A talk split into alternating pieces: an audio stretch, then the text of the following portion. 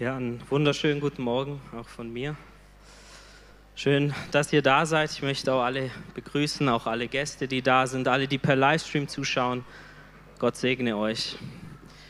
Ich konnte ja die letzten paar Mal auch nicht da sein und ich freue mich richtig, hier zu sein. Ich war leicht erkältet und ja, ich habe mit meiner Frau immer wieder in der Zeit gesprochen. Wenn wir gesund sind, dann geht es uns so gut. Aber auch wenn wir krank sind, geht es uns so gut, weil wir Gott haben. Wenn wir in Isolation sind, dann geht es uns so gut, weil Gott mit uns ist. Und ja, wir haben die Zeit auch wirklich genossen, aber wir sind so froh, hier zu sein. Es ist so wertvoll und so schön, im Haus Gottes zu sein.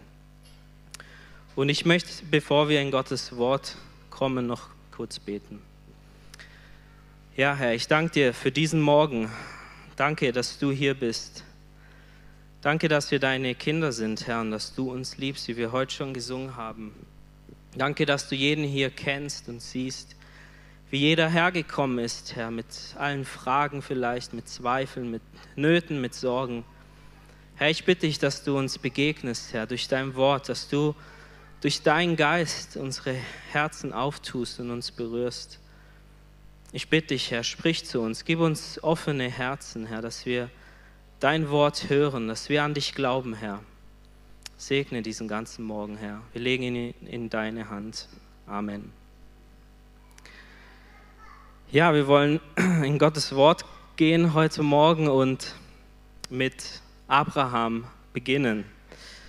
Ich habe letztes Jahr im Dezember einen Bibelleseplan begonnen. Ja, ich, ja, es war mein Vorsatz für dieses Jahr, ich habe einen chronologischen Bibelleseplan angefangen. Das läuft dann einfach zeitlich ab durch die Bibel und sehr interessant, kann ich weiterempfehlen. Und ich habe so die ersten Kapitel gelesen im Wort Gottes und man bleibt da sehr schnell an Abraham hängen.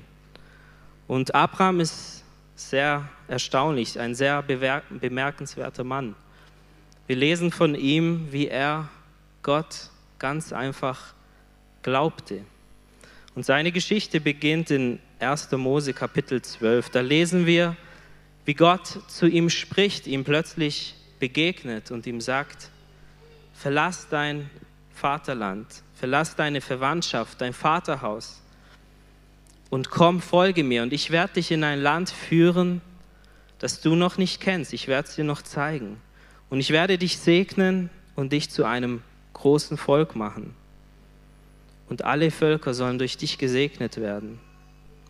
Und wir lesen dann, wie Abraham Gott hörte und Abraham einfach losging. Er glaubte Gott, er vertraute ihm und er ging los. Er nahm alles mit, was er hatte. Sein, sein Sohn, äh, sein, sein Neffen nimmt er mit, seine Frau, alle, alles, was er hatte, nimmt er mit. Und er zieht aus mit 75 Jahren. Eigentlich ein Alter, wo man sich eigentlich ja, zur Ruhe legt, einfach ja, die Rente genießt vielleicht, aber nein, er glaubt Gott und zieht aus. Und Abraham ist so erstaunlich, weil er Gott einfach glaubte. Ganz einfach, ganz kindlich. Wir wissen nicht, wir lesen hier nicht, wie gut Abraham Gott kannte, ob ob er eine Beziehung zu ihm hatte, ob er schon gewohnt war, seine Stimme zu hören. Wir wissen es nicht. Wir wissen auch nicht, wie Gott zu ihm sprach, durch, durch einen Traum oder hörbar. Aber Gott sprach zu ihm und er glaubte einfach. Und ich habe mich so gefragt, vielleicht hat Gott damals sich die Menschen so angeschaut und er hat ja einen Mann gesucht, der wirklich ihm glaubt. Und wir wissen es nicht, aber vielleicht hat er auch zu anderen vor ihm gesprochen und Gott hat vielleicht zu anderen gesagt, komm und folge mir, komm, ich werde dir ein Land zeigen, komm und glaub mir, vertrau mir. Aber sie sind nicht gegangen. Sie waren nicht bereit, alles, zurückgelassen, äh, alles zurückzulassen. Wir wissen es nicht, aber wir lesen hier von Abraham. Abraham war anders. Er ging. Und er glaubte, dass sich das erfüllen wird, was Gott zu ihm gesprochen hat. Und einige Zeit später spricht dann Gott wieder zu ihm, diesmal durch eine Vision. Und wir wissen, Abraham und Sarah, sie hatten keine Kinder, sie konnten keine Kinder haben, sie waren schon sehr alt, biologisch war es nicht mehr möglich, Kinder zu bekommen. Und Gott spricht in einer Vision zu ihm und er zeigt ihm die Sterne und er sagt, siehst du die Sterne am Himmel, so unzählbar wie sie sind, so werden deine Nachkommen sein. Und was tut Abraham? Er hat daran nicht gezweifelt, er hat ihm geglaubt. Er glaubte ihm einfach, obwohl er fast schon 100 Jahre alt war. Er glaubte ihm. Gott hat es gesagt, ich werde Nachkommen haben, also wird es so kommen. Und wir lesen in Kapitel 15, Vers 6 dann, und er glaubte dem Herrn und das rechnete er ihm zur Gerechtigkeit. Und Gott spricht hier Abraham gerecht wegen seines Glaubens, weil er einfach geglaubt hat, was Gott gesagt hat. Und tatsächlich, Gottes Wort erfüllte sich. Abraham und Sarah bekommen einen Sohn, Isaak. Und einige Jahre später stellt ihn Gott auf die Probe und er verlangt von Abraham eigentlich was Unfassbares. Er sagt, nimm deinen Sohn und opfere ihn mir, bring ihn als Schlachtopfer da für mich. Und Abraham tat es. Er nahm seinen Sohn, er ging auf einen Berg, er baute einen Altar, legte seinen Sohn drauf und hebt seine Hand, um seinen Sohn zu töten. Und in dem Moment ruft ein Engel und sagt, stopp, tu es nicht. Und auch hier, es ist so erstaunlich, was für ein Glauben Abraham hatte. Er war doch der Sohn, Isaac war doch der Sohn, der verheißen wurde. Gott hat doch gesagt, du wirst Nachkommen haben. Und jetzt soll er alles beenden und wir lesen in Hebräer 11 über Abraham, dass er damals hier, als er auf die Probe gestellt wurde, da dachte Abraham, dass Gott, Gott selbst von den Toten auferwecken kann. Ich frage mich, wie viele Totenauferweckungen Abraham erlebt hatte, um das zu glauben. Ich vermute keine. Und trotzdem hat er gesagt, Gott hat gesagt, ich werde Nachkommen haben, also wird es auch so kommen. Selbst wenn mein Sohn stirbt, Gott kann ihn wieder lebendig machen. Er glaubte Gott einfach. Und als ich so diese Kapitel gelesen habe, da habe ich gedacht, Abraham hatte so einen einfachen Glauben, so einen kindlichen, so einen echten Glauben. Er glaubte Gottes Wort. Er glaubte ihm, das, was er gesagt hat. Und ich habe mich dann gefragt, habe ich auch so einen Glauben? Habe ich auch so einen einfachen, echten Glauben? Glaube ich einfach das, was Gott sagt? Glaube ich seinem Wort, wenn ich sein Wort lese? Oder gibt es vielleicht Stellen in der Bibel, die ich irgendwie mit meinem rational denkenden Kopf ausklammer? Wir lesen die Geschichte von Abraham und denken, ja, so hätte ich auch gehandelt. Genauso hätte ich es auch gemacht. Ich hätte Gott auch geglaubt. Aber manchmal ist es auch so, wir lesen Gottes Wort, wir haben sein Wort, Gott hat zu uns gesprochen durch sein Wort und wir lesen es und denken dann vielleicht, ah, so genau müssen wir es doch nicht nehmen.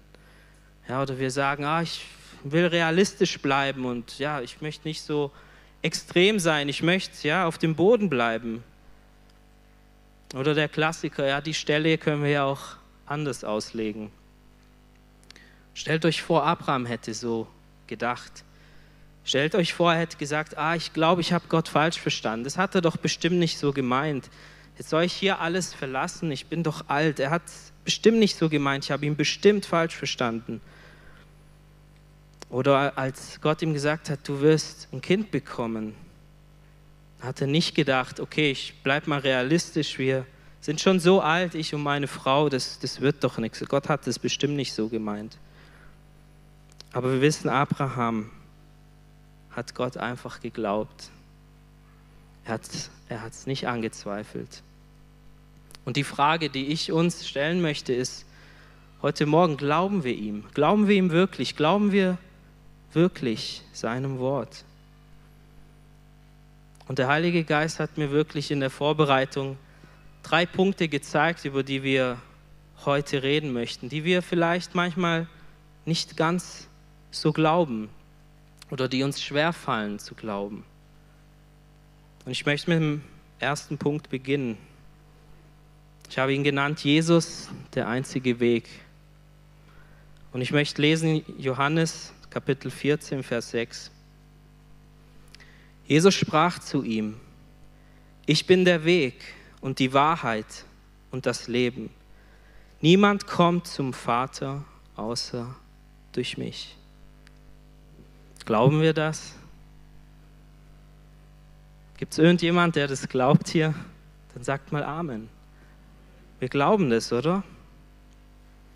Und wir leben in einer Zeit, in der Worte wie Toleranz oder Solidarität sehr wichtig sind. Und es ist auch sehr gut, tolerant und solidarisch zu sein. Die Frage ist nur, wie man das definiert. Und wir merken gerade, wenn wir nicht mit der Masse mitschwimmen, dann bekommen wir überhaupt keine Toleranz und Solidarität. Und es ist nicht nur in der Pandemie so oder in den Diskussionen, die gerade laufen, es ist auch in Glaubensfragen so. Menschen mit ihrer Sünde zu konfrontieren und ihnen zu sagen, du bist verloren ohne Jesus, das gilt schon fast als Unding. Ja, man hört dann so Sprüche wie, sei nicht so, so verurteilend oder denkst du, du bist besser als ich. Und die Gesellschaft sagt uns, lass jeden so stehen, wie er ist. Konfrontier bloß niemanden mit, mit der Wahrheit Gottes. Jeder hat seinen eigenen Gott. Das, was für dich falsch ist, ist vielleicht für den anderen nicht falsch. Ja, so, so ist die Gesellschaft drauf. Aber die Bibel ist hier in dieser Wahrheit ganz klar. Jesus hat gesagt, ich bin der einzige Weg zum Vater. Der einzige Weg und es gibt keine anderen Wege. Und deshalb kam ja Jesus auf diese Welt. Deshalb kam Jesus, um für uns zu sterben am Kreuz, um für deine und meine Sünden zu sterben. Er hat das Gericht Gottes getragen, damit wir es nicht tragen müssen. Deshalb kam er, weil die Menschen verloren sind, die nicht an Jesus glauben. Deshalb kam er, damit wir versöhnt werden mit Gott.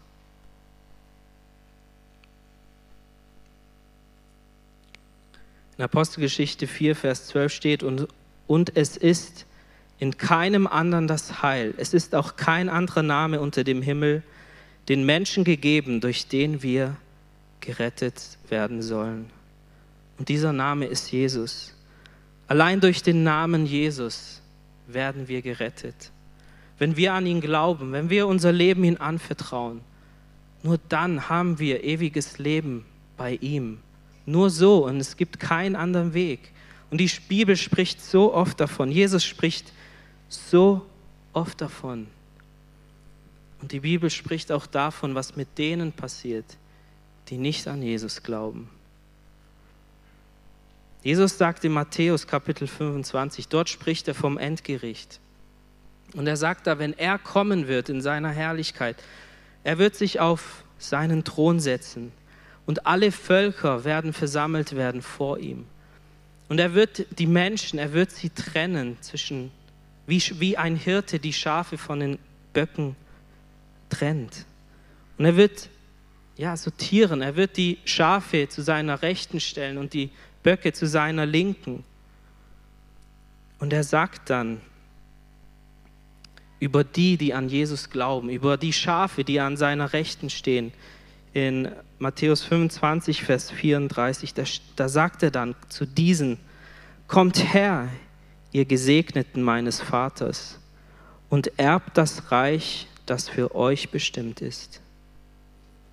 Ja, diese Menschen, die an Jesus glauben, die zu seiner Rechten stehen, seine Schafe, sie werden das ewige Leben bei Gott erben.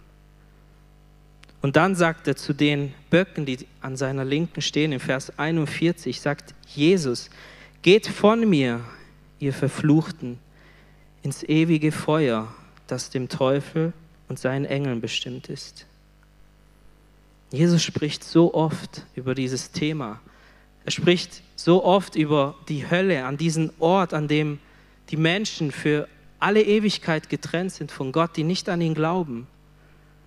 Und er sagt, jeder, der nicht an mich glaubt, der wird eines Tages hier landen, in der Verlorenheit, in, in der Hölle, wie es die Bibel sagt, getrennt sein von Gott. Und wir lesen dann weiter, wie Jesus sagt im Vers 26, dass es ein Ort ist mit ewiger Pein. In der Offenbarung lesen wir, dass an diesem Ort ewige Qualen herrschen werden. Es wird keine Ruhe geben, Tag und Nacht für die, die dort sind. Und ich weiß nicht, ob uns diese Wahrheit immer so vor Augen ist oder so bewusst ist, aber jeder, jeder aus deiner Familie, der nicht an Jesus glaubt, wird eines Tages dort sein. Jeder Arbeitskollege, der neben dir sitzt, wenn er nicht an Jesus glaubt, wird er eines Tages dort sein. Jeder in deiner Klasse, jeder Nachbar, jeder, der an dir vorübergeht, wird eines Tages dort sein. Glauben wir das? Das hat Jesus gepredigt. Deshalb ist Jesus gekommen, damit er einen Weg schafft, dass wir nicht dort sein müssen, dass die Menschen nicht an diesem Ort sein müssen. Wenn wir das wirklich glauben, wenn wir das wirklich glauben, dann sind wir keine Sonntagschristen. Wenn wir das wirklich glauben, sind wir nicht gleichgültige Christen. Wenn du das wirklich glaubst, und ihr habt gesagt, ihr glaubt es, wenn, wenn wir das wirklich glauben, wenn wir dem Evangelium von Jesus wirklich glauben, dann sind wir auch ein Arbeiter in seinem Weinberg. Jesus erzählt eine Geschichte von einem Vater und dieser Vater hatte zwei Söhne und er bittet sie, in seinem Weinberg zu arbeiten. Und ich möchte die Stelle kurz lesen in Matthäus 21 von Vers 28. Was denkt ihr aber? Ein Mann hatte zwei Söhne und ging zum ersten und sagte, mein Sohn, geh hin und arbeite heute in meinem Weinberg. Er aber antwortete, ich will nicht. Danach reute es ihn und er ging hin. Und er ging zum zweiten und sagte dasselbe. Er aber antwortete, ja, Herr, und ging nicht hin. Wer von den Zweien hat den Willen des Vaters getan? Sie sagten zu ihm, der Erste. Vielleicht bist du wie der zweite Sohn. Du sagst auch zu allem Ja und Amen. Du glaubst Gottes Wort und du sagst, ja, Gottes Wort ist wahr. Du sagst Ja zum Evangelium von Jesus. Und du gehst fleißig in den Gottesdienst und du singst mit und du betest mit. Und du siehst es ein, dass es wichtig ist, an Jesus zu glauben. Aber doch gehst du nicht hin, um zu arbeiten in seinem Weinberg. Wenn es dir so geht, dann ist mein Gebet wirklich, dass, dass Gott dein Herz bewegt heute, dass Gott dein Herz weich macht heute Morgen, dass du hingehst, dass du es dann machst wie der erste Sohn. Er sagte erst nein, aber dann reute es ihm. Und er dachte, ich will doch den Willen meines Vaters tun. Ich will doch das tun, was mein Vater gesagt hat. Und er ging hin. Er erkannte, wie wichtig es ist, in dem Weinberg seines Vaters zu arbeiten. Ein Arbeiter in Gottes Weinberg erkennt die Dringlichkeit zu arbeiten. Er erkennt, wie wichtig es ist, den Willen seines Vaters zu tun. Er erkennt die Menschen um sich herum und sieht, dass sie verloren gehen, dass sie in die ewige Pein gehen. Und er kann nicht ruhig da sitzen und sein Leben genießen. Er muss gehen, er muss gehen, um zu arbeiten im Weinberg seines Vaters. Er sieht die Ernte, er sieht, dass die Ernte reif ist und er kann nicht da sitzen. Er will gehen, um die Ernte einzufahren für seinen Vater. Er stellt sich Gott zur Verfügung. Und ich möchte mich Gott zur Verfügung stellen. Ich möchte wirklich ein Arbeiter sein in seinem Weinberg. Und das wünsche ich mir für uns alle, dass wir alle Arbeiter sind in seinem Weinberg und dort arbeiten. Die Frage lautet jetzt, wie arbeitet oder was arbeitet ein Arbeiter in seinem Weinberg? Ein Arbeiter in seinem Weinberg, der sorgt zuallererst für seine Familie. Er erkennt, wie wertvoll die Seelen sind in seinem Haus, wie wertvoll die Seelen sind seiner Kinder, seines Ehepartners. Und das sagen wir immer wieder von hier vorne.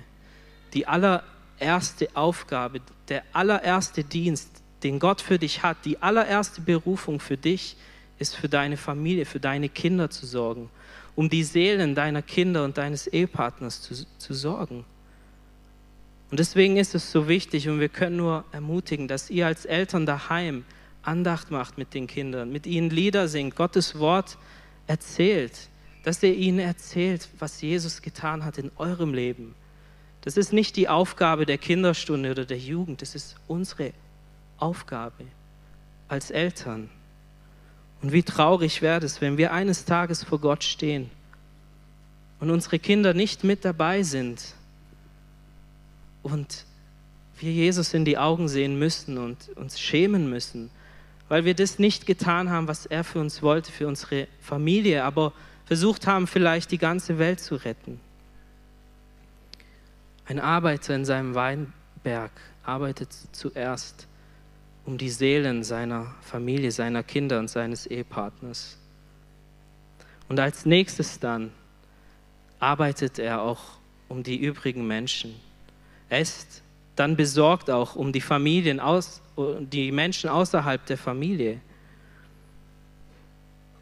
Er ist besorgt um seine Arbeitskollegen. Er ist besorgt um seine Mitmenschen, um die größere Familie. Und so ein Arbeiter, der steht morgens auf und der betet und er sagt, Herr, gib mir eine offene Tür. Irgendwie, dass ich von dir erzählen kann. Irgendwie, dass ich den Menschen Mut machen kann, besonders in dieser Zeit und auf Gott hinweisen kann. Herr, gebrauche mich. Ich möchte nicht einfach so im Alltagstrott leben. Ich möchte wirklich, dass du mich gebrauchst, dass du Türen möchtest, äh, auftun möchtest. Und er möchte es tun. Lasst uns das glauben. Das ist sein Wort. Lasst uns glauben, wie Abraham sein Wort geglaubt hat. Und eins der größten Dinge, was wir da tun können, ist beten für die Menschen.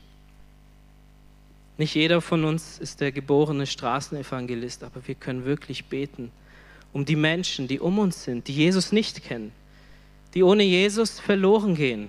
Es ist real. Es geht um Leben und Tod. Ich weiß nicht, wann du das letzte Mal so wirklich gebetet hast um, um eine Person, die verloren geht. Wann hast du zuletzt gefastet und um eine Seele wirklich geweint und gebetet hast, Herr, bitte rette diesen Menschen. Dieser Mensch kommt um ohne dich. Dieser Mensch geht verloren ohne dich. Gott möge wirklich unsere Herzen auftun, dass wir diese Not erkennen. Diese Not der Menschen, die, die verloren gehen, die die Wahrheit nicht kennen. Die Ernte ist reif. Ich glaube wirklich, dass die Ernte reif ist. In dieser Zeit besonders. Wir haben nicht mehr viel Zeit. Jesus kommt bald. Und die Menschen müssen von Jesus hören. Die Menschen brauchen diese Errettung. Ich möchte zum nächsten Punkt kommen. Und zur Erinnerung, wir kommen ja von Abraham und wir haben uns die Frage gestellt, glauben wir Gott, glauben wir seinem Wort, das, was er sagt? Und ich möchte ein paar Punkte über das Gebet sagen, über ein wirksames Gebet. Und ich möchte lesen Matthäus 18, Vers 19. Außerdem sage ich euch, wenn zwei von euch eins werden auf Erden, um irgendetwas zu erbitten, dann wird es ihnen von meinem Vater im Himmel gegeben werden. Glaubst du das? Ist dieses Wort wahr für uns?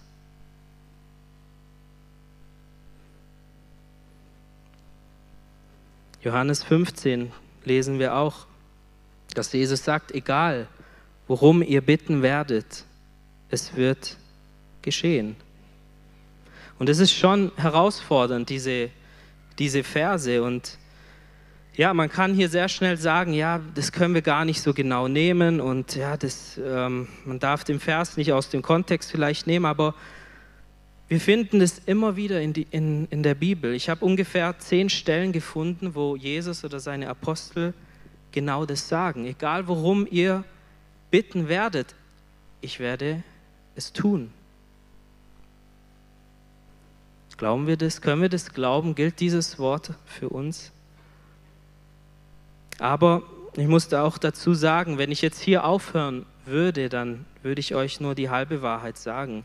Es gibt nämlich auch Voraussetzungen, dass Gott uns wirklich erhören kann, dass wir wirkungsvolle Gebete sprechen.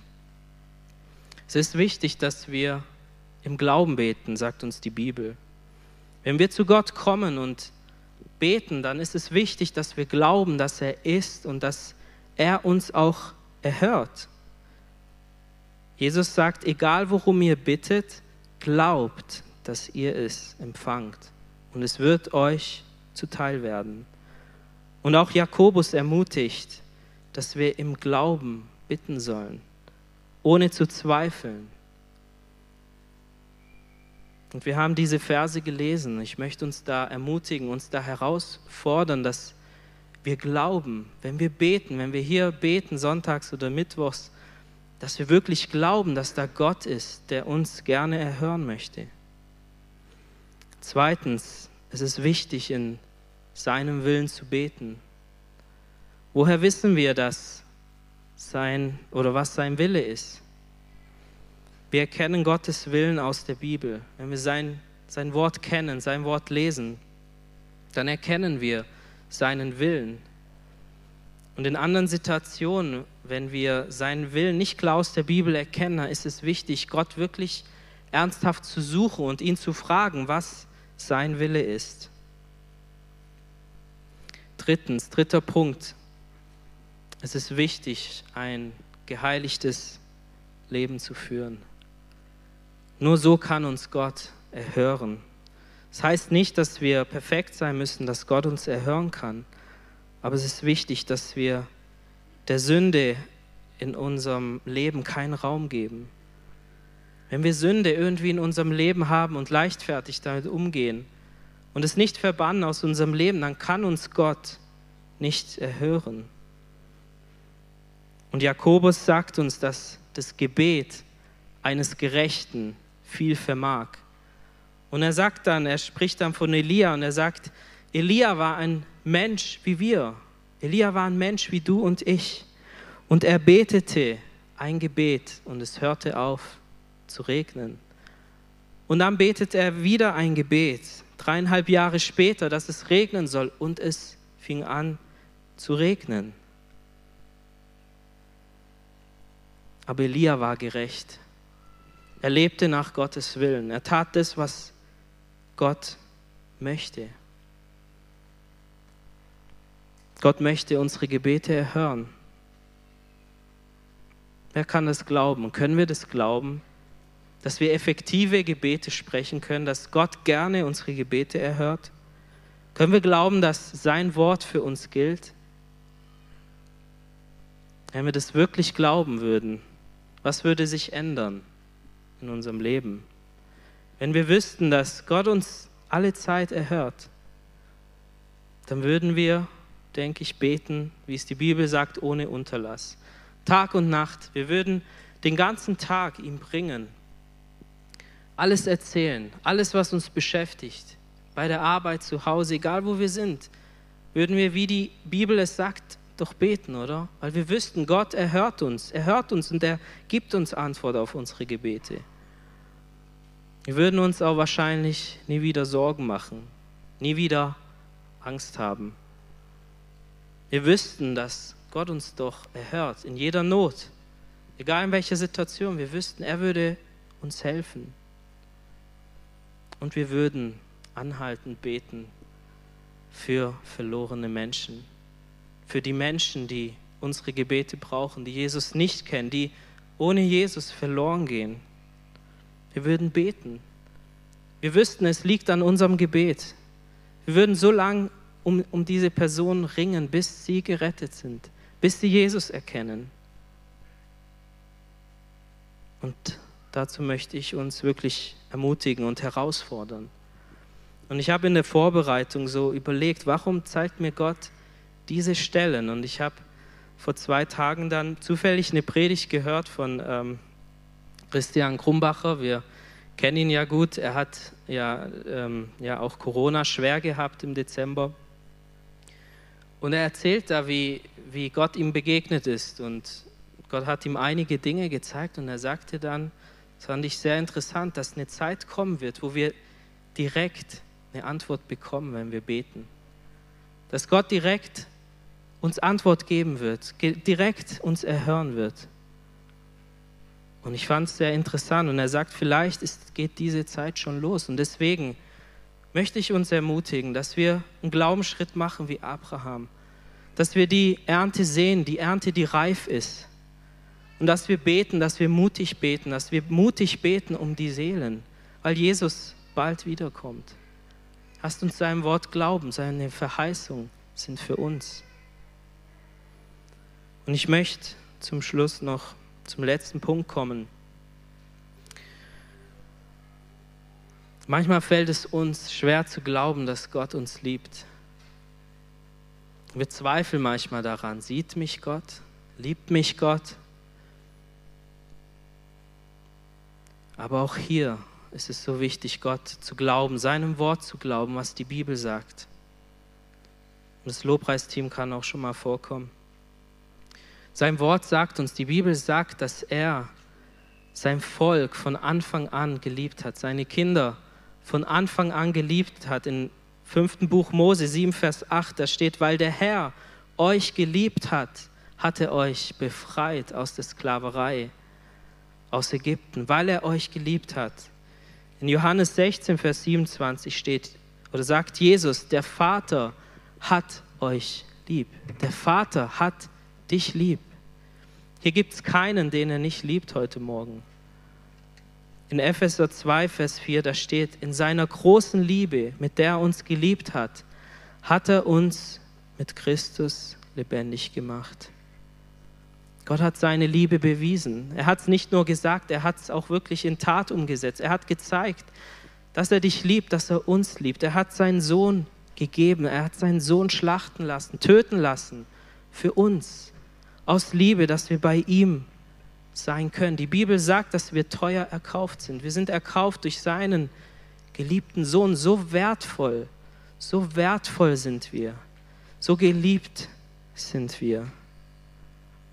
Und zum Schluss noch Jeremia 31, Vers 3. Da spricht Gott, ich habe dich je und je geliebt. Darum habe ich dich zu mir gezogen. Glaubst du das? Glaubst du das, dass Gott hier zu dir spricht, zu dir ganz persönlich? Ich habe dich je und je geliebt und darum habe ich dich zu mir gezogen. Und gemeint, es ist kein Zufall, dass du hier bist. Es ist kein Zufall. Auch wenn du zuschaust online, es ist kein Zufall. Er hat dich gezogen, er hat dich und mich hierher gezogen aus Liebe. Deshalb sind wir hier. Und er möchte, dass keiner verloren geht. Er wünscht sich nicht, dass die Menschen verloren gehen. Deswegen hat er ja diesen Weg geschaffen. Er möchte, dass jeder das ewige Leben hat, aber er bietet es an, er bietet es dir an. Und du bist hier, ich weiß nicht, ob du Jesus so kennst, ob du Jesus angenommen hast in deinem Leben. Er liebt dich und er zieht dich zu ihm hin. Und wenn du merkst, dass er dich jetzt zieht und dich berührt, dein Herz berührt, dann sag Ja zu ihm, dann vertrau ihm dein Leben äh, an. Er möchte dir vergeben, er möchte dich nehmen in seine Familie, mit reinnehmen will für dich sorgen und er schenkt dir das ewige Leben so gerne. Ich weiß nicht, ob du hier bist und vielleicht es auch das erste Mal hörst oder zu Hause bist und das hörst. Dann komm zu Jesus und ich möchte dich einladen, wenn du hier bist, nach dem Gottesdienst vorzukommen, für dich zu beten. Wenn du Gespräch möchtest, dann komm nach vorne. Lasst uns aufstehen. Wir möchten beten. Jesus lädt uns ein, ihm zu glauben ihm zu vertrauen.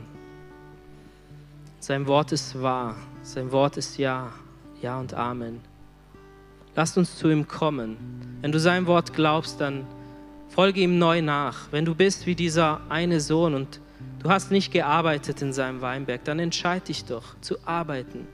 Entscheid dich zu arbeiten für die Seelen, für die Menschen um dich herum. Bete, dass er dein Herz berührt, dass du eine Last bekommst für diese Menschen.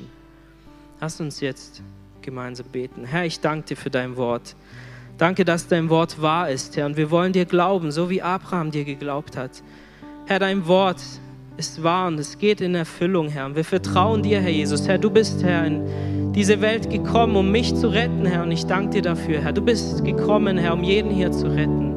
Herr, und ich bitte dich, dass du unsere Herzen auftust, Herr, dass wir die Zeit erkennen, in der wir leben, Herr, dass nicht mehr viel Zeit ist, Herr. Und ich bitte dich, Herr, für die Menschen in unserer Umgebung, Herr, dass wir eine Last bekommen, Herr.